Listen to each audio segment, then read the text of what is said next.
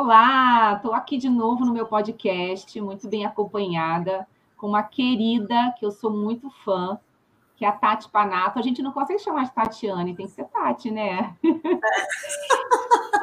Ai, que foi um presente que a Accenture me deu, é uma que começou como cliente, uma jovem mulher forte, inteligente. Cara, assim, vou ficar aqui, a gente vai, vai vou mostrando para para o meu público, mas vou ficar aqui falando dela, porque realmente ela é tudo isso, quem conhece sabe. E, ao mesmo tempo, uma pessoa doce, humana e que conquistou meu coração, né, Tati? E o gostoso é essa amizade que a gente tem depois do business. É isso? É isso aí, é isso aí, Sandra. É um prazer enorme estar aqui. Estou até emocionada, gente, porque eu tenho um ah, amor por essa Sandra. Ah, eu também, também. É totalmente recíproco. Sandrinha, né? A gente teve uma experiência é. maravilhosa juntas, profissionalmente. É. Conquistamos muitas coisas juntas. Muitas você coisas. me ensinou é muito. É, a gente, a gente tem que lembrar. Às vezes a gente esquece das coisas que a gente passou, não esquece. E quando esquece desafiante que esquece todos os dias. Então, nossa, eu tenho lembranças muito boas do que a gente viveu juntas. Ai, né? Que passado assim, muito positivo, de muita aprendizagem e de muitas alegrias. Um período que eu trabalhei muito, mas que eu fui muito é. feliz. E parte disso deve ser você, viu? Então, Ai, linda. Eu me emocionei também. Você me pegou. me pegou pelo pé aqui, fiquei de saia justa. Que gostoso. Obrigada. Eu eu, eu falo que você está aumentando a minha ocitocina, é tão gostoso quando a gente recebe isso. E eu falo que a gente marca encontros, né, Tati, na vida. E realmente acho que a gente teve um encontro lindo. Eu também aprendi muito, foi uma experiência rica na minha vida na Algar. Eu não tinha aquele papel, foi meu primeiro papel só no business, né? Que eu sempre fui RH. E além da Algar ter uma, uma cultura gostosa e todos me receberam muito bem, você foi uma uma executiva de muita, muita admiração, muito orgulho e de muita força, vontade. Então, quando a gente pega do outro lado a pessoa com esse gás, com essa, com essa competência, o trabalho da consultoria flui, né? Essa parceria que é rara quando acontece, nossa, é um ganha-ganha sem, sem tamanho. Então, gratidão. É e que presente. Foi um presente, um encontro, é como você disse, acho que foi um encontro. As coisas só funcionam bem quando a gente tem encontros assim, né? Que a gente encontra na outra pessoa aquilo que a gente precisa para desenvolver um bom trabalho. E eu encontrei em você isso. Então foi Ai, linda, e eu também. Aprendi muito com você. E essa sororidade que dá orgulho, né? Essa coisa do, do se apoiar, do, do, do conversar, do trazer o que está rolando, né? Então, nossa, eu desejo que todo mundo tenha histórias de sucesso como a gente tem, né? É, é isso mesmo. É isso que faz a diferença. no desempenho, inclusive, né, Sandra? No desempenho. No desempenho. Porque no final é tudo sobre pessoas, né, Tati? Quando a gente está lá naquela relação, não é a Accenture e a Algar, né? A Tati e a Sandra. Isso. E se a gente se confia, Muita a gente vai. É isso aí. E aí, a Tati é um presente aqui também para quem está ouvindo, porque a gente está chegando no Dia das Mães. Nós mulheres. Que honra, hein? Gente... Que honra minha. Que honra. que honra sua, mas eu acho que você é um excelente exemplo para a gente trazer no Dia das Mães. Eu conheço muitas mulheres, é, dentro até do meu grupo de mulheres do Borde W, que você já teve com a gente. E uma coisa muito comum no, na nossa vida, mulheres brasileiras, é essa cultura que a gente tenta driblar, onde a mulher quer e deve ter tudo, né? ela quer ser profissional, ela quer ser mulher, ela quer ser mãe, quer ser tia, ela quer ser tudo. Mas, ao mesmo tempo, a nossa cultura aí, uma constante passar de mãe, mãe para filho, uma cobrança e uma culpa muito grande é, de conciliar.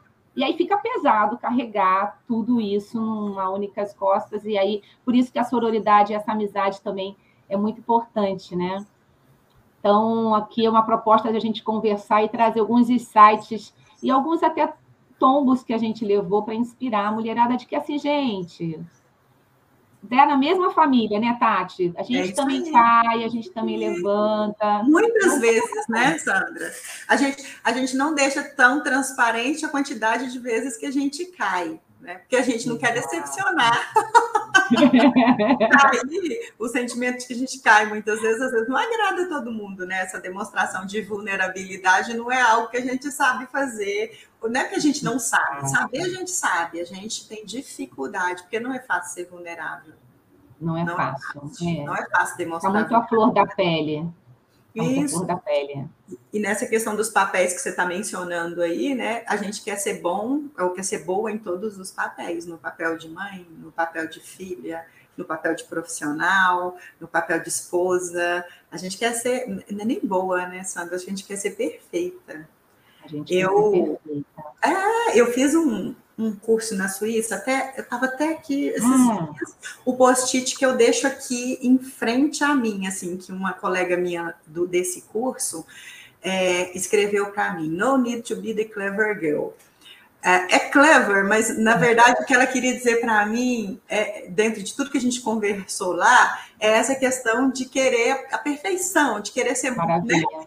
é, isso, isso, assim me tocou muito, porque ninguém tinha dito isso para mim de uma forma tão simples é, e tão objetiva, tão clara. Então, aquilo me chocou. Assim, quando ela escreveu No Need to Be the Clever Girl, falei, gente, eu tenho que pensar muito sobre isso, porque durante toda a minha vida eu quis ser, e, e é um desafio para mim sair dessa posição de querer ser porque eu não quero errar nenhum dos papéis, né? eu quero acertar em todos os papéis, e eu quero é, ser perfeita em todos os papéis. Eu, eu, eu sempre fui assim.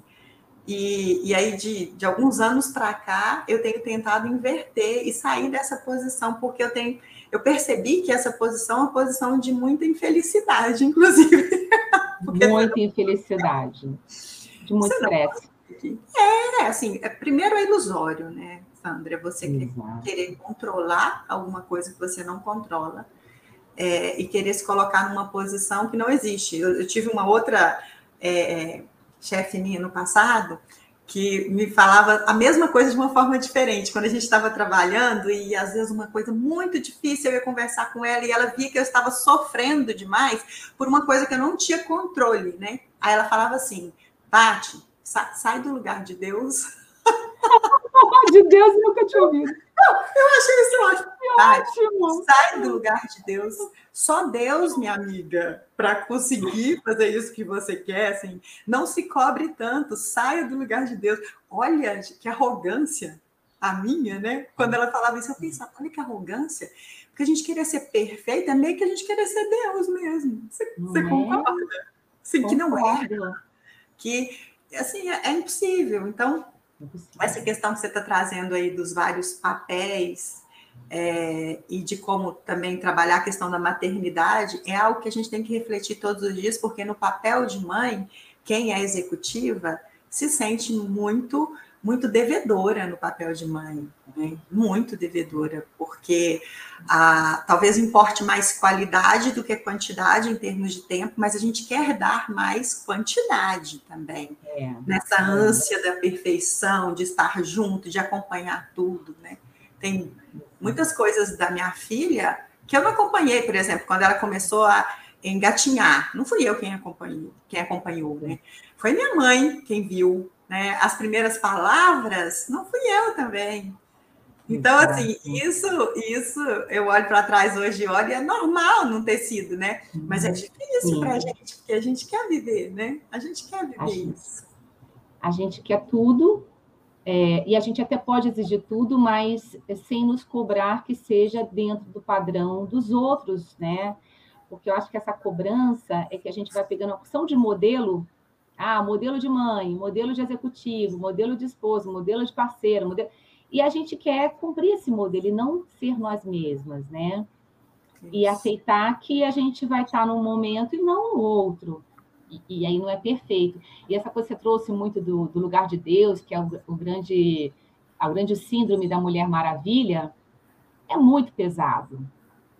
Porque não tem nada demais a gente querer tudo. O problema é a gente querer tudo perfeito e a gente sabe que nada é perfeito, né? Uhum, uhum. Agora, agora, pegando isso, e a gente estava conversando um pouco antes, Tati, eu acho que isso é uma questão cultural. Você vê, eu sou mais velha que você, bem mais velha que você. É e a gente tem a gente tem muita coisa parecida, inclusive esse estilo de criação das nossas mães.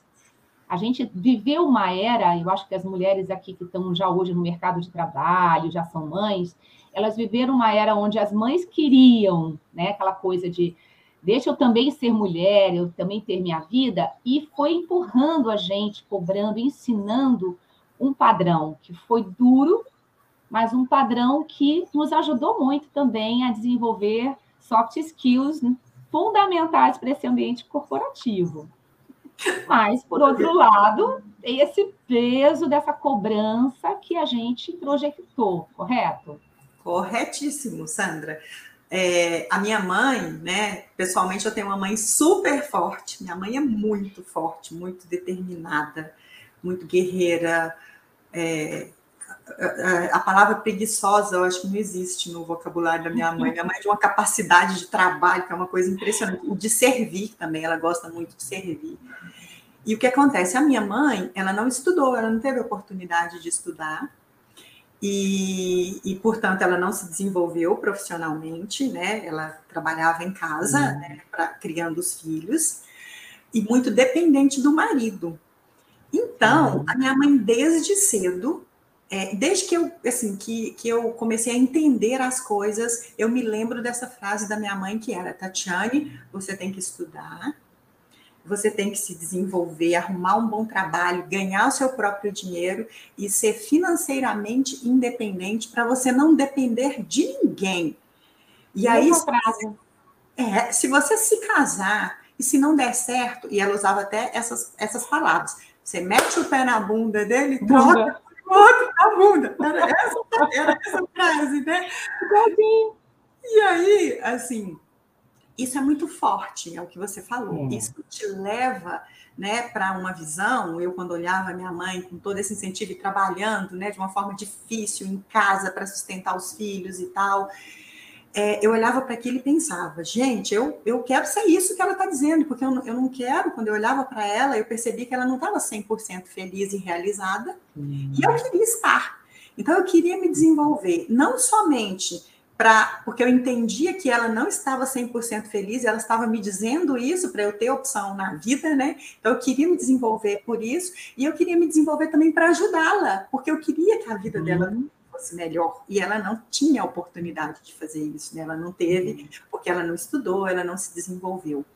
Então, Sandra, no meu trabalho, na escola, eu, eu, eu costumo dizer assim, a minha mãe nunca, nunca me pediu para estudar ela nunca me mandou fazer uma tarefa. Ela uhum. nunca conversou comigo sobre notas boas na escola ou não.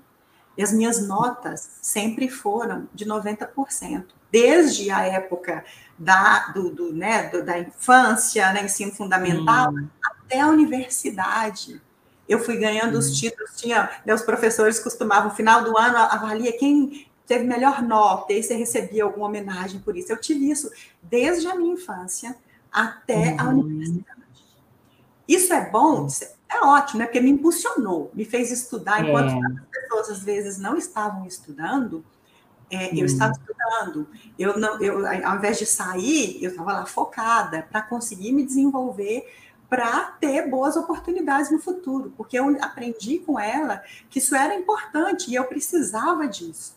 Então, isso foi muito bom na escola, isso foi muito bom no trabalho, porque eu comecei a trabalhar e eu estava sempre olhando para a minha entrega como entrega muito maior do que o que a função me exigia. Então, desde o primeiro dia, desde o estágio, eu já estava lá, era para fazer isso, beleza, eu terminava e perguntava, e agora? Posso ajudar em outra coisa? Porque eu queria conhecer outras coisas para ir me desenvolvendo. Então, isso me impulsionou, né? Essa garra da minha mãe, essa força dela, e eu percebi que tudo era possível. Ela colocou em mim também essa questão de que tudo é possível desde que você queira, que você se esforce. Você pode ser o que você quiser, né? E, e eu vim com tudo. Uhum. Agora, isso é a parte maravilhosa que é essa, mas tem uma outra parte que é bem pesada. Muito. E, e, a história é igualzinha, Tati. A minha mãe também não estudou, não queria estudar. Então, elas realizam também o sonho através do, da nossa realização, né? Ah, ela queria estudar, ela queria ser executiva, e essa cobrança. Minha mãe também se separou, era pequenininha, e ela viveu isso na pele, que é poder se separar ou não, dependendo da sua condição financeira. Se o casamento não deu certo, ela continua a vida dela. Que é uma visão muito boa. E ela usava também, pé na, dá o pé na bunda e vai viver a sua vida.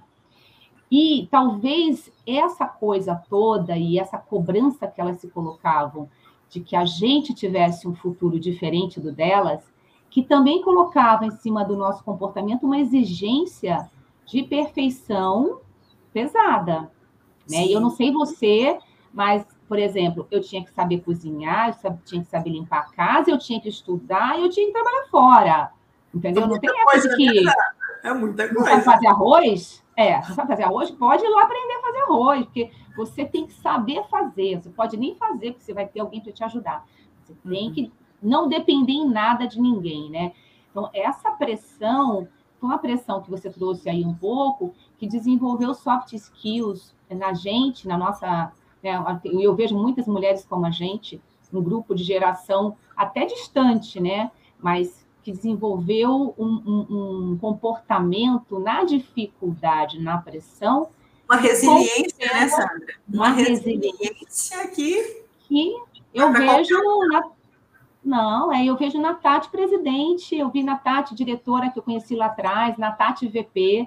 Então, assim, uma segurança, uma propriedade, um talento para lidar com diversidade, né? Porque com, com, com o público uh, executivo, com o caos, com a transformação, com o incerto, e que eu vejo você, que eu vi tua carreira toda linda, brilhante, rápida, né?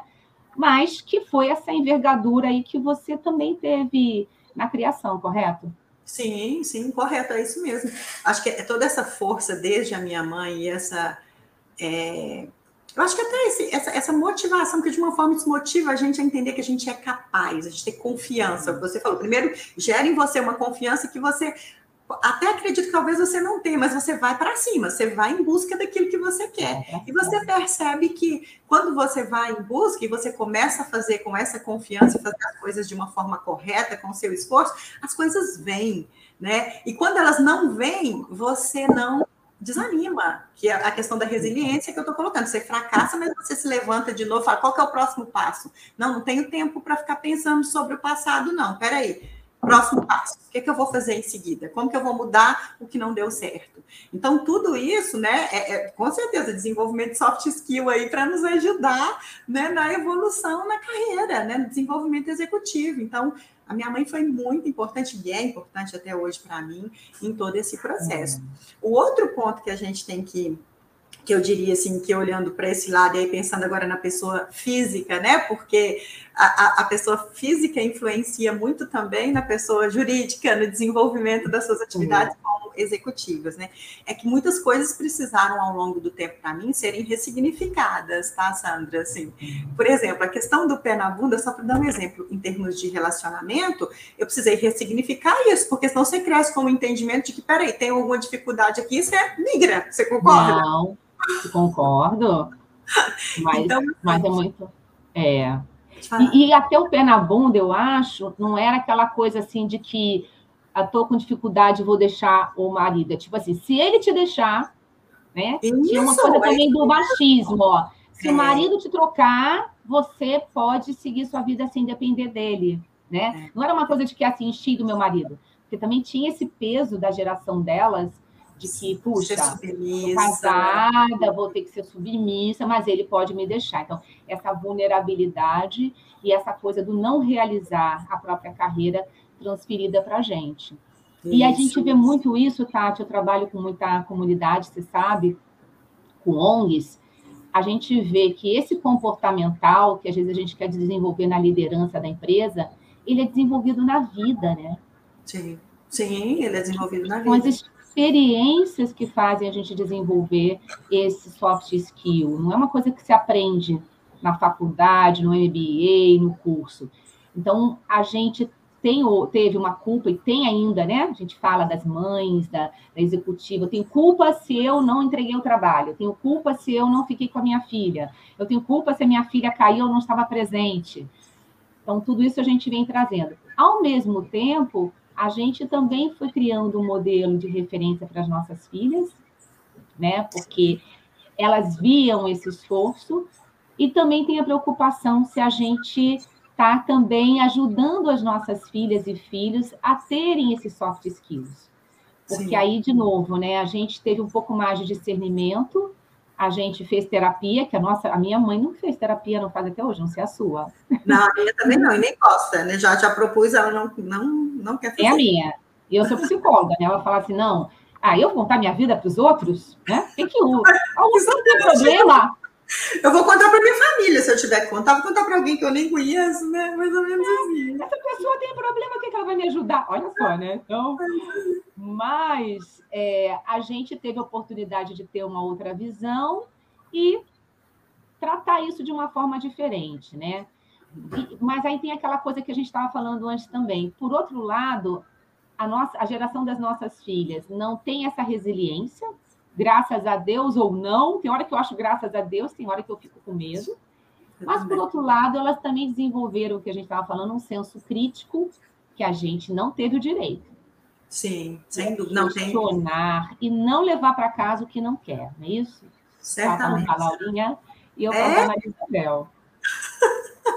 Não, eu, eu tenho uma admiração enorme por essa capacidade de questionamento e de não submissão da Laura a qualquer coisa que seja dita a ela. Porque na nossa época, né, Sandra, é, fala quem pode, obedece quem tem juízo. Quem ousava levantar a voz para o pai, para a mãe? Se o pai dissesse, né, vá para o quarto ou cale-se, quem, quem ousaria na nossa época dizer, não, não vou, não, não vou me calar? Isso é impossível. Por quê? Isso, é, isso, eu quero. É, isso, isso, isso, por quê? Porque eu quero, porque eu estou mandando, porque eu estou mandando. Então, esse cala a boca, porque eu estou mandando, não existe hoje para as nossas filhas, né?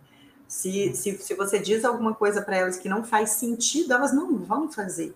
E a minha filha, às vezes, me surpreende com algumas coisas assim. Às vezes, ela está passando por algum processo difícil na escola e tal. E aí, eu, eu tentando ajudar, vejo como algum outro amigo dela que que a conhece, né, que está na nossa convivência, eu conheço, eu vejo ele reagindo para algumas coisas, aí para ficar mais próximo da realidade dela, às vezes eu digo, Laura, mas é, olha só o seu colega, ele faz isso, sim, então você não acha que. Ela fala assim, mamãe, não me compare, eu não sou ele. Gente, eu acho o máximo. O máximo. Eu não, sou, eu não sou ele, eu sou a Laura, eu sou diferente, eu não tenho que ser igual a ele. Sandra, ela tem 12 anos. É, a minha tem 15. Não, isso é maravilhoso. Eu não faço isso nem hoje. Hoje eu ainda continuo me comparando com 53. Mas ela está certíssima, ela é outra pessoa, não é isso?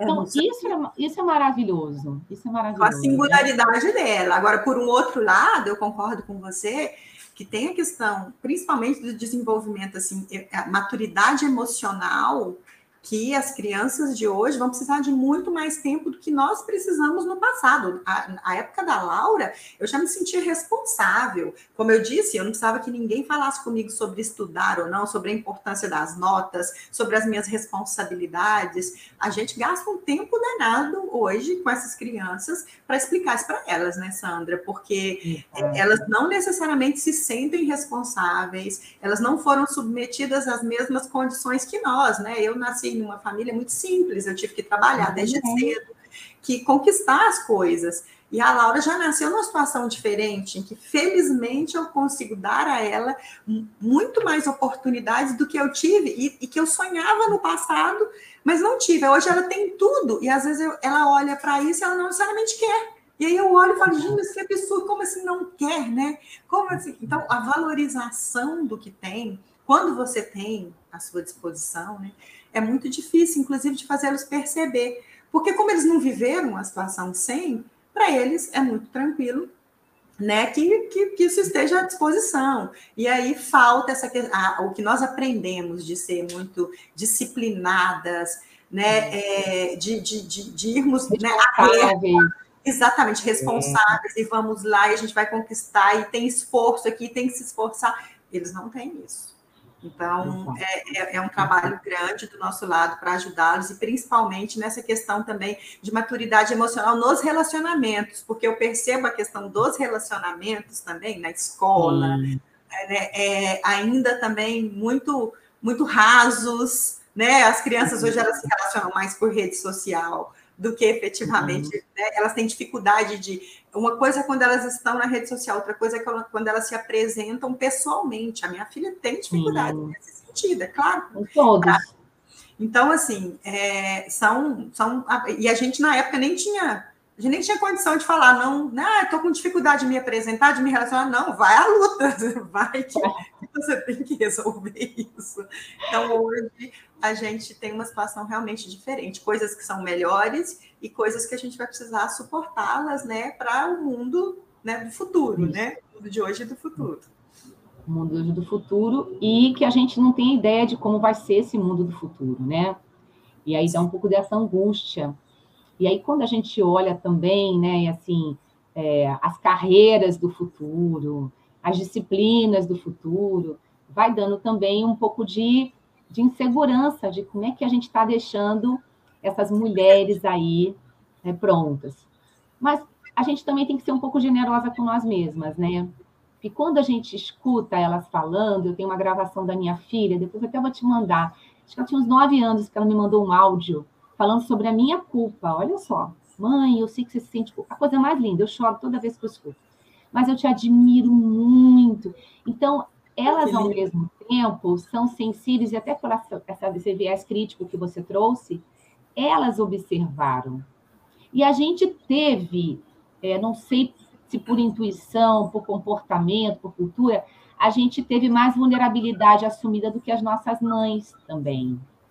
Sim. A gente foi entrando numa época também que entrou é, internet, globalização, e a gente também foi um, um, pouco contando ou vivenciando ali a nossa, a nossa história. Então, acho que, por um lado, demonstrou um pouco mais a nossa fragilidade, e, por outro lado, também é, mostrou para a nossa família ou para os nossos filhos que realmente a gente também estava sofrendo coisa que a nossa mãe não falava muito, não sei a sua, mas a minha mãe não contava que estava sofrendo, ou não falava que tinha um problema.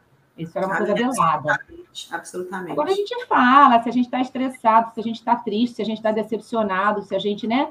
A gente conta. E isso também conecta muito a gente com ela. Com sim, elas. Né? Sim, coisa delas. Peraí, ó, eu acho. A visão que elas têm de baixo para a gente, quando eram pequenininhas, era uma visão de uma mulher também forte, assim como a gente tem da nossa mãe. Olha que sim, incrível. Sim, e a gente que acha que não, né? É.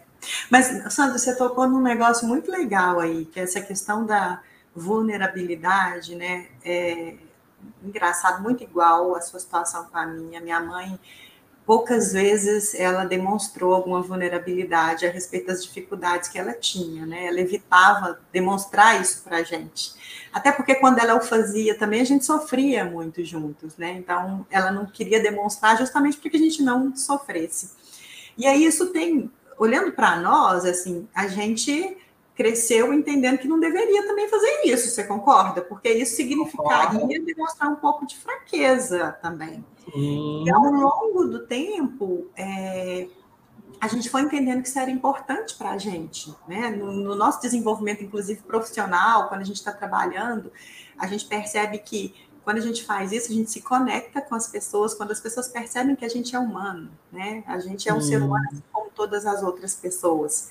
Então, essa questão de parecer um super-herói ou uma super-heroína no desenvolvimento de carreira, isso não funciona, né? Os, acho que os momentos, é, os momentos mais marcantes, em que eu fui mais feliz, tive um time mais é, integrado, mais unido, são os momentos em que a gente demonstra a vulnerabilidade, que a gente conversa abertamente sobre o que está acontecendo, né? E uhum. isso me ajudou a entender que aquilo que eu vi na minha infância não necessariamente era 100% correto e que eu podia sim demonstrar alguma fraqueza e que isso era normal. E aí, com a minha filha, olha como que é, né? Com a é. minha filha, eu já tento também dar mais clareza para ela sobre isso, dos meus sentimentos, sobre como eu me sinto, e percebo uhum. claramente que quando faço isso, ela não só aprende que isso é normal, mas isso também me conecta muito a ela, assim como me conecta às pessoas dentro da organização. Então, olha que incrível, né? como a gente é vai ao longo do tempo aprendendo com tudo que a gente vive e se transformando e se fazendo melhor como profissional e como pessoa, né? É incrível. É. Mas tem que ter isso que você tem muito claro. Você é uma pessoa que eu vou usar uma palavra aqui, lúcida, sabe, Tati? você é uma pessoa muito lúcida, você é uma pessoa muito clara e muito genuína. Então, é, essa percepção, né, esse se permitir também nesse crescimento, esse autoconhecimento, é um ponto fortíssimo que eu vejo em você, mas que falta em muitos líderes. E a maioria até homens. E, de novo, não é porque é homem e mulher, é porque a cultura também, a gente, algumas mães, continuamos criando os filhos homens diferente das filhas mulheres. Uhum. E aí a gente, enquanto mãe, fala: não, você é forte, não, você é isso, não, você não chora, não, você não arruma cama. E aí você vai criando no homem também uma casca que ele não tem oportunidade de se autoconhecer, que ele não tem oportunidade de ser vulnerável, que ele não tem oportunidade de crescer. E aí a uhum. gente perpetua essa cultura que o homem também eu acho que é um pouco vítima, né? Então é, você tem uma clareza e um autoconhecimento que com certeza foi muito razão do teu sucesso, né? Então a, a vulnerabilidade ou entender os seus pontos fracos é o que justamente te deixa forte para dar o passo mais calculado e não ser aquele passo meio suicida, às vezes, que os homens fazem também, né? Você não acha? Sim, sim eu acho. Eu acho, mas acho também que a gente gasta um tempinho, né? Come um pouquinho é. de sal, como a gente diz aqui é, em Minas, às vezes, Sandra, para chegar é. nesse entendimento de quanto o autoconhecimento é relevante para a gente. Algumas pessoas não conseguem perceber isso. Tem algumas pessoas não. que vivem a vida toda e que fugem e que fogem disso, porque na prática o autoconhecimento é o mais difícil, né, Sandro? Você uhum. se enfrentar, como você entender as suas dificuldades, as coisas que você não quer tocar, porque tem algumas coisas que a gente guarda numa caixinha lá no fundo e a gente Sim. foge delas, porque elas são muito difíceis de serem enfrentadas. A gente coloca no poço, põe numa caixa são de peso, são de peso em cima. Isso para não ser fácil de chegar. Então, assim, eu acho que eu aprendi isso. Você comentou sobre terapia, né? Acho que a terapia me ajudou muito. E eu demorei muito tempo, eu acho, a entender que a terapia era algo que fazia muito sentido para mim, porque, como você falou, também vem da minha infância, terapia. Agora, terapia, né? Nem existia, é. nem existia na minha cidade uma terapeuta. Eu cresci em Maranhão, uma cidade pequena. Vai gastar dinheiro com isso, né? bobagem, bobagem total. Não faz sentido, porque você é fraco. Então você precisa de um fraco, isso. Você é fraco. Nossa, eu já ouvi essa frase da minha mãe. Você é fraco, exatamente. É fraco. Então, assim, você precisa de um coro, né? Ah, tem um exemplo na, na minha família, que as minhas tias falam, que tinha um primo delas, né? Minha mãe também conta essa história, que ah, estava, né? Dando muito trabalho para os pais e tal. Aí o pessoal foi e falou, acho que para ele, que pro, pro, pro, tio, na época, que o filho precisava de uma terapia. Aí que ele foi lá e deu um couro no menino, né? Bateu na criança, né? Isso era muito comum. Aí as minhas tias brincavam quando tinha alguém na família que estava dando alguma dificuldade, falavam, não, chama a terapia do tio tal. Coitado, que trauma. Olha como isso é legal a gente conversar, porque o que, que cria na nossa mente? Isso é fraqueza, né, da Exato. pessoa. São coisas que a pessoa cria na cabeça dela que não necessariamente ela não precisa. E a terapia, Sandra, assim, mudou a minha vida em termos de entendimento sobre é. aquilo que efetivamente me fazia mal ou bem uhum. e as coisas que eu uhum. precisava enfrentar é, e para equilibrar melhor todos os meus papéis. A gente está falando de papéis, né? Os vários uhum. papéis. Né? Teve um determinado momento que eu fiquei totalmente assim surtada com a quantidade de papéis ao mesmo tempo e sem a minha, sem a capacidade de entregar a perfeição, que é aquilo que a gente começou a nossa conversa, em todos eles. Sim. E eu comecei a ficar doente com isso. Né? O meu corpo começou Sim. a mostrar sinais de fragilidade, de deficiência em algumas coisas, porque eu não estava conseguindo lidar, o meu nível de ansiedade subiu demais. E aí eu percebi, não, Tatiane, precisa parar entender um pouquinho. Uhum. Eu não tinha nem clareza do que estava acontecendo. E a terapia me ajudou a entender. E ela me trouxe não só entendimento sobre isso, e aí essa questão de sair do lugar de Deus, não queira ser perfeita, escolhe né, onde que você vai focar, você não consegue fazer tudo ao mesmo uhum. tempo, de uma forma bem forte. É, e também a necessidade de cuidar de mim, porque uhum. é, eu sempre cuidei de todo mundo ao meu redor, inclusive uhum. da minha carreira, etc. Mas de mim, né? O que, que eu estou fazendo para mim? Chegou um determinado momento que eu olhei e falei, não estou fazendo nada, nada para mim, nada uhum. que eu faço nada que eu gosto. O que, que eu gosto? Nem sei o que, que eu gosto, meu Deus do céu. Qual é o seu hobby? Não tenho nem hobby, né? É, exatamente. É, várias vezes. Para hobby, nem sei do que, que eu gosto. É. Então, eu comecei a, a, a olhar para dentro e tentar me redescobrir ou me descobrir, né? Porque eu até uhum. então não tinha feito isso. E a colocar na minha vida é, alguns ingredientes positivos para eu saber lidar com tudo isso e ter mais, ter uma vida mais balanceada. E aí o que, que eu percebi? Hum. Quanto mais eu faço isso, começando a colocar isso, eu vi que eu, eu fiquei mais equilibrada, menos ansiosa, mais feliz, primeiro comigo, e aí eu consigo cuidar dos outros melhor. Porque na minha cabeça, não, cuidar de você nunca, porque tem muita gente para cuidar. Só que se a gente não cuidar da gente, como que você vai cuidar do outro? Né? Não tem jeito. É a máscara de oxigênio no, no avião, né? Isso, isso mesmo. E eu aprendi isso, Sandra, há pouco tempo, dessa questão, tu trouxe isso por causa do autoconhecimento. Tanto Sim. que é importante você gastar um tempo é, fazendo isso, né? Depois eu vou te contar essa história dela ter mudado de escola. E, tá. É, ah é cada, não, gente, filho, todo dia é uma mudança, né? E aí esse acompanhamento, assim, as consequências que isso traz, o apoio que a gente tem que dar é importante pra caramba. É fundamental. Não, Ela está numa fase, assim, numa, numa, de gestão da mudança muito relevante, com tudo que aconteceu, e pandemia, sai de pandemia, troca de escola. E aí eu tento dar máximo de atenção possível. Sim mesmo. E essa geração sofreu bastante com a pandemia. A gente é uma geração que teve essa história né? A pandemia foi um elemento que está mudando o comportamento da gente, mas principalmente dos nossos filhos, porque impactou muito e tem que dar atenção. Mas, mas você estava falando lá do autoconhecimento, da terapia, né? E que você percebeu há pouco tempo é, essa transformação. E aí eu Sim. queria até fazer um gancho, né, Tati, com a Tati presidente. A gente ainda tem no mercado poucas mulheres nessa posição de liderança. A gente sabe o quanto é difícil chegar nessa posição, é, e, obviamente, eu acompanhei sua trajetória, vejo e, e tem toda a justificativa da, do, do, sucesso, do trabalho, da conquista que você fez, mas eu imagino que tenha um peso ainda maior, né, para quem é mãe, quem é tudo que a gente já é e mais presidente de uma organização.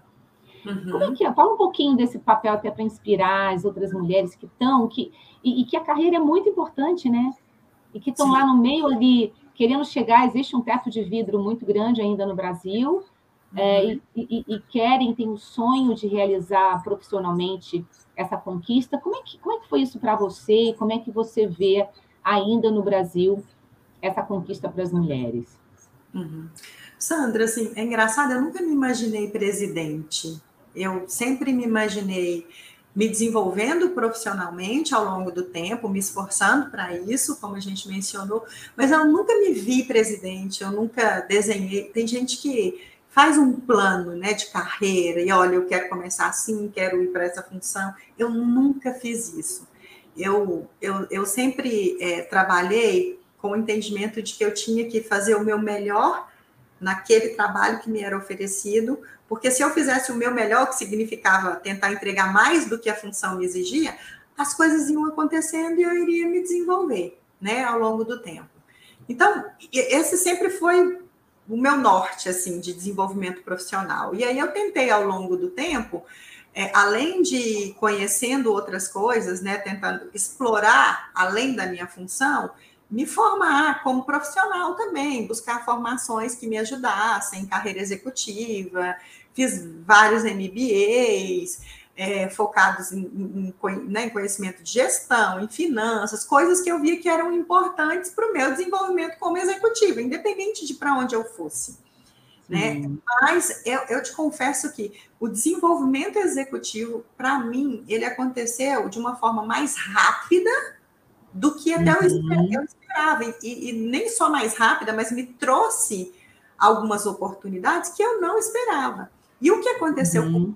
foi, a oportunidade aconteceu, eu estava lá pronta. Acho que esse é um primeiro ponto, né? Que legal essa frase. É, a oportunidade frase, né? apareceu, eu estava lá pronta, né? Uma vez me ensinaram no treinamento que eu fiz também, é, que sorte é oportunidade mais competência. É. Porque às vezes aparece oportunidade e você não tem a competência.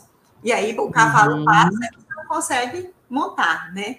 Então, é. é isso, você precisa estar preparado. Então, eu sempre foquei na preparação, na competência, naquilo que eu entendia e que eu recebia de feedback ao longo do tempo sobre Tatiane, isso aqui você, você tem bem desenvolvido, isso aqui você precisa trabalhar, e eu fui trabalhando em todos uhum. os sentidos, técnicos, né, em soft skill, fui me desenvolvendo. E não, assim, nunca pensei em ser diretora e depois diretora-presidente.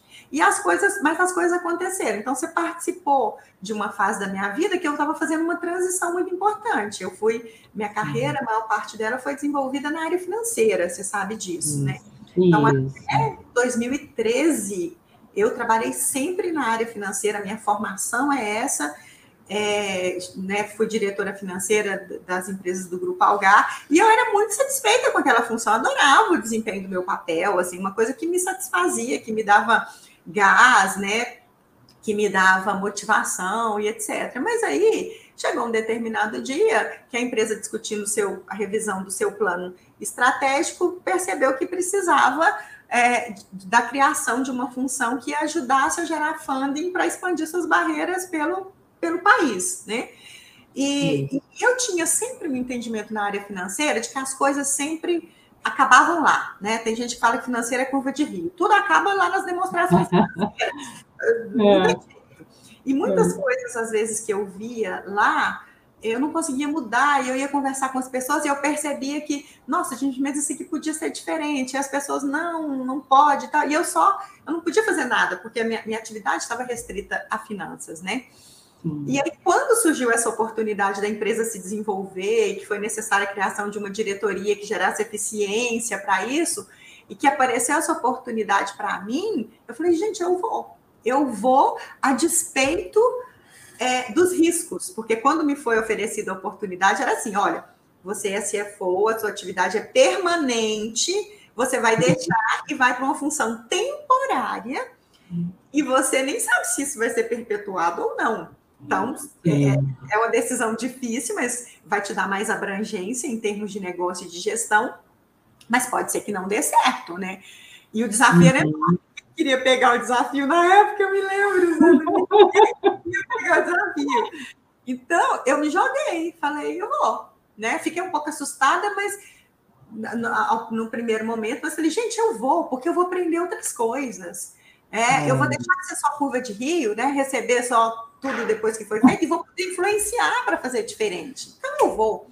E eu fui, e eu fui com tudo, né? Daquele jeito, cheia de motivação e querendo desbravar o mundo. com parte... bom humor e alegria, que isso sempre também foi sua marca. E quando eu comecei a fazer, foi tão legal, porque os meus pares, diretores na ocasião, é, eu recebi feedbacks assim que eu não imaginava, porque alguns falaram assim, Tati, essa função que você está indo é uma função tão dura, tão difícil, tem que quebrar tantas barreiras, mas eu não vejo que isso poderia ser feito por outra pessoa pela sua capacidade de engajar os outros. Mesmo sendo difícil, você tem uma capacidade de engajar, de trazer todo mundo, vamos junto, né? Eu vou te suportar, é. que é o que a gente precisa. Fundamental. E aí as pessoas me deram esse feedback falando sobre a carreira aí, e eu vi, nossa, gente, eu sou boa nisso mesmo. Eu nunca tinha visto que eu era boa em fazer isso. eu era boa nessa articulação. É o autoconhecimento. Autoconhecimento. É a liderança. A tua capacidade de liderança. E aí eu percebi, gente, então eu sou boa nisso. E aí fiz na, em uma empresa, os acionistas quiseram fazer no grupo, e isso foi me dando o quê? Robustez, né, Sandra, em termos de capacidade de gestão, de entendimento de negócio. E aí, como consequência, de repente, apareceu a oportunidade de vice-presidente e depois de presidente. Por quê? Olha só, porque eu aceitei um desafio que era bem difícil, assim, foi inesperado para mim e que eu não tinha certeza, tive que tive que abandonar as minhas certezas e ir para essa nova oportunidade, né, sem saber qual seria o meu futuro, mas eu agarrei essa oportunidade com as competências que eu tinha, as que eu não tinha, eu fui desenvolver, né? E eu entendi que eu precisava desenvolver. E as coisas foram acontecendo. Então, por que eu estou te falando isso? Porque, primeiro, a minha carreira como presidente, talvez se eu tivesse olhado lá atrás, ah, vou tentar desenhar, quero ser presidente. Talvez eu tivesse olhado para mim, não, não, não, não, não vou chegar lá. Muito longe, vai dar é trabalho. Sou mulher, não tem nenhuma mulher no grupo. Então, assim, eu vou ter uma dificuldade maior. Não tinha nem referência, né? Você não tinha nem referência para me dar. E eu desconsiderei é. qualquer coisa nesse sentido, assim, de verdade. Eu, te, eu, eu te confesso que eu nem me lembrei se, que eu era mulher. Para mim, isso nem era importante que eu fosse mulher. O que era importante era a minha competência, a minha capacidade. Então, eu sempre pensei assim: uhum. o que uhum. importa é a minha capacidade, a minha competência, uhum. independente de eu ser mulher ou não.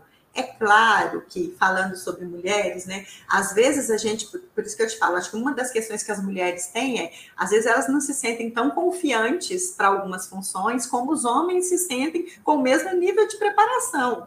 Tem pesquisas né, isso que mostram. Síndrome do impostor. Síndrome do impostor, né? Exatamente. Exatamente. Então, assim, se eu tivesse pensado sobre isso, acho que eu não teria chegado onde eu cheguei. Então, eu nem pensei é. sobre isso. Eu fui. É, porque eu tenho certeza que eu ia me colocar numa situação, talvez, de que não. E talvez seja até por isso, olha que legal a gente conversando aqui, oh, talvez seja é? por isso que eu nunca pensei em ser presidente, porque eu nunca acreditei que eu pudesse ser. Seja por isso, concorda? Que é a, a, né, a síndrome da impostora uhum. Eu, eu simplesmente uhum. fui, né? Indo, assim, desenvolvendo, uhum. etc. Então, eu acho que é, é, tem essa questão das mulheres de se colocar, às vezes, não preparada para isso, né? Mas eu sempre me coloquei não preparada, mas com o entendimento de que eu poderia ser. Eu me lembro exatamente quando me foi dada essa oportunidade, a frase que eu usei foi o seguinte: olha eu eu estou feliz com a oportunidade. Eu não sei se eu estou pronta para ela, eu não acho que eu esteja, mas eu acho que eu posso ficar. Então, ao mesmo tempo em que eu sempre me coloquei numa situação não pronta, eu sempre me coloquei com a capacidade de chegar até lá. E ainda falei uma coisa: olha, não sei se você é feliz aí, porque eu não conheço essa função. Eu só queria ter oportunidade no futuro, se eu não for, de voltar a conversar sobre esse assunto, porque talvez né, não uhum. queira isso. E eu, e eu preciso ser feliz no que eu faço, senão não consigo. Eu preciso. Com certeza. Né? então, eu acho que tem isso. É, mas eu acho que essa também, uma coisa que eu estou ouvindo aqui e eu lembro disso, essa sua capacidade e a, a seriedade de estudar, você falou aí, você sempre se preparou, e tem uma frase de uma menina líder social que eu vi essa semana, ela falando que é linda, que é a sorte sempre me encontrou trabalhando. Uhum. E você tem muito disso, você é uma pessoa muito disciplinada, você é uma pessoa que cuida, que é atleta, que, que corre, você é uma pessoa que sempre estudou.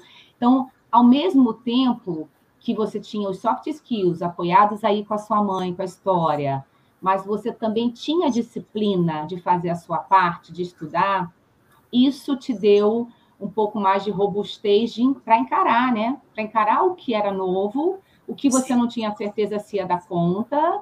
Então, somada a, a, a força de, de, encarar a situação que a sua mente deu, com essa coisa de, de estudar e saber que estudando você conseguiria, te deu robustez para encarar os, os desafios que geralmente uma pessoa da área financeira não topa, nem homem que o financeiro ele tem muito essa coisa do gerir risco, né? Que ele que as coisas muito mais certinhas. E você é contrapartida total, você se joga, você é líder, você é inovadora, você é inspiradora, que foge o perfil padrão daquele perfil do financeiro. Então, uhum. eu acho que essa consistência técnica te deu também um pouco mais de segurança e autoconfiança, correto? Sim, correto, corretíssimo. É. E o engraçado é que eu não me via assim, tá, Sandra? Eu não me via como uma pessoa dessa forma, né? Que, que tem uma característica um pouco diferente dos profissionais tradicionais de finanças. Uhum, eu só consegui perceber isso quando eu fiz essa transição, porque eu comecei a perceber que o que me qualificava, me deixava forte o suficiente para outra função, eram coisas que já eram naturais para mim e que eu nem reconhecia em mim mesma né? Olha que coisa, né? Porque as pessoas começaram a falar sobre isso e eu vi que era isso a fortaleza da Tatiane, não era o conhecimento técnico em finanças que ela tinha, né? Não era, era, é, é, é, nunca foi isso, nunca foi sobre isso, mas eu só consegui entender isso depois de algum tempo e é autoconhecimento, sim, é sem dúvida. E aí, assim, só para falar um pouquinho sobre essa questão das mulheres, eu nunca, acho que eu nunca. Bom dia nossa, ó, Siri. Você? A vezes. Não, é assim. Não, acho que é sua. É. É, vamos ver se ela vai ficar quietinha. É, é, participar. É, mas assim, a, a, sobre ser mulher também, né? Eu acho que é, essa questão de que, ah, Tatiana, você já sofreu algum preconceito no desenvolvimento da sua carreira? Acho que de forma explícita, não, porque nunca é de forma explícita, assim, né? Eu sempre fui muito respeitada, né? É. Todos os meus gestores sempre me respeitaram muito, sempre entenderam a minha, a minha competência, né? É, é, a postura, deram... né? minha postura. Eu acho que nunca tem espaço também para não. não. ser respeitado. Esse é um ponto. Isso, né? esse é um ponto. Mas eu já escutei piadinhas que não fazem sentido. E uhum. acho que as pessoas conseguem perceber na, na, minha cara até quando fazem, porque eu não participo, eu não dou, eu não, eu, eu sabe quando você não, você não dá andamento para aquele negócio, e aí fica por isso mesmo. Então, assim, é. eu já escutei coisas que eu não gostaria de escutar e que são, são frases mais machistas, né? Acho que a minha família, uhum. inclusive meu pai é muito machista, né? Eu, eu, eu, cresci com uma família e eu, e, e, eu, na verdade, o que eu fiz foi um pouco desconsiderar isso e seguir minha vida, independente disso, né? Porque eu acho que o mundo, o mundo de hoje, né? É, é, ele exige isso da gente, ele exige que a gente, primeiro, diversidade para mim é muito sobre respeito, Sandra, independente hum. de qual né, guilda a gente esteja, esteja falando, de gênero, né? É, respeito, é, é, na verdade, você permitir né, diversidade e inclusão é você respeitar as pessoas com a singularidade de cada uma delas e permitir que elas se sintam bem no ambiente. É assim que eu tento trabalhar na Algartec. A gente, todo mundo tem que se sentir respeitado aqui dentro da organização tem que se sentir em casa para ele dar o melhor de si aqui dentro. É, é isso que funciona. Isso, Ser isso é ele mesmo, né? Exatamente. Então, acho que é esse ambiente que a gente tem que proporcionar. E quando a gente percebe que esse ambiente está sendo maculado por alguma coisa, você não pode dar vazão àquilo. Então, eu sempre agir dessa forma, eu não dou vazão àquilo e aquilo morre. É mais ou menos assim. Se você não se engaja naquilo, se você não fomenta e não dá vazão, o outro do lado de lá já percebe claramente que não deveria ter feito aquilo que fez e já muda o comportamento. É natural, você nem precisa falar. Você concorda? Você nem precisa ser explícito. Concordo. Já se percebe e a coisa evolui. Então, eu acho que é muito isso. As mulheres, o que eu diria é, precisam se sentir mais confiantes, precisam sair do papel de Deus e da perfeição. É esse o meu entendimento. Precisam investir na sua formação em todos os sentidos, né? Em hard e soft skill, e esse é um papel delas, não pode delegar para outro. Tem gente que delega a sua preparação, acho que a gente não pode né, fazer isso de forma nenhuma. E, e, é isso, né? E se, e se perceber em algum ambiente que o ambiente não é acolhedor e respeitoso o suficiente, primeiro não dê vazão aquele segundo, ciclo não muda e é, saia de lá, que você está no lugar errado. E hoje ninguém mais é, aceita esse tipo de situação, né? Assim, as pessoas não aceitam. Sim. E é isso que eu gosto, né? Das evoluções do é. mundo, essa é uma delas que eu acho, a não aceitar. É. É, Exatamente. Da... Gente, é muita lindeza Tati, eu ficaria mais aqui, mas eu sei também que você tem reunião. Aliás, afinal, uma mulher super ocupada. Eu sou muito sua fã, fã mesmo de carteirinha aqui na eu primeira fileira, como mulher, como profissional, como amiga. Então, assim, é uma pessoa forte, doce. É, é, é muita competência numa pessoa só.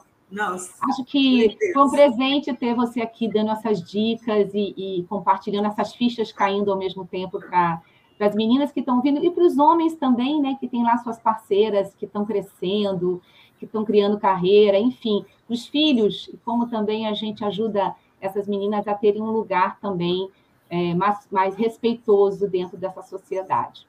Para conversar com a Tati, eu tenho o privilégio de ter você como amiga, mas para quem está ouvindo a gente e quer falar com a Tati, quer trocar figurinha, onde te encontra? Ah, me encontra no LinkedIn, no Instagram, Tepanato, é o meu no, no, Instagram, no LinkedIn é Tepanato, no Instagram também é tepanato.hotmail, né? Claro, com uhum. Tepanato você me encontra, ou você pode também me encontrar nas redes sociais da Algartec, né? Eu estou em todas, então se alguém quiser falar comigo, pode me mandar uma mensagem por lá. Né? Vou ficar muito grata e com certeza vou responder aí alguma pergunta, alguma mensagem. Eu gosto disso. Às vezes não faço isso imediatamente por causa da agenda, mas faço sempre, tá, Sandrinha? Com prazer. Sei. E é um exemplo de liderança e de como que essa sensibilidade impacta no resultado, né? Que é assim, a figura da liderança da Tati, eu vivenciei, vivencio, é uma coisa marcante e que impacta aí no que o time entrega. Então, acho que é muito legal a gente enaltecer isso, porque às vezes as pessoas acham que é só sobre números. Não, é sobre, é sobre pessoas, né? E você é um exemplo vivo. Querida, amei, gratidão pelo teu tempo, gratidão pelo, por abrir teu coração aqui com a gente. E, assim, não dá nem como desejar mais sucesso, mas desejar cada vez mais saúde para você. Amém, tá bom? Muito obrigada pela oportunidade, viu? Um beijo enorme para você. Foi um presente para mim. Para mim também. Fica com Deus, querida. Beijo. Beijo.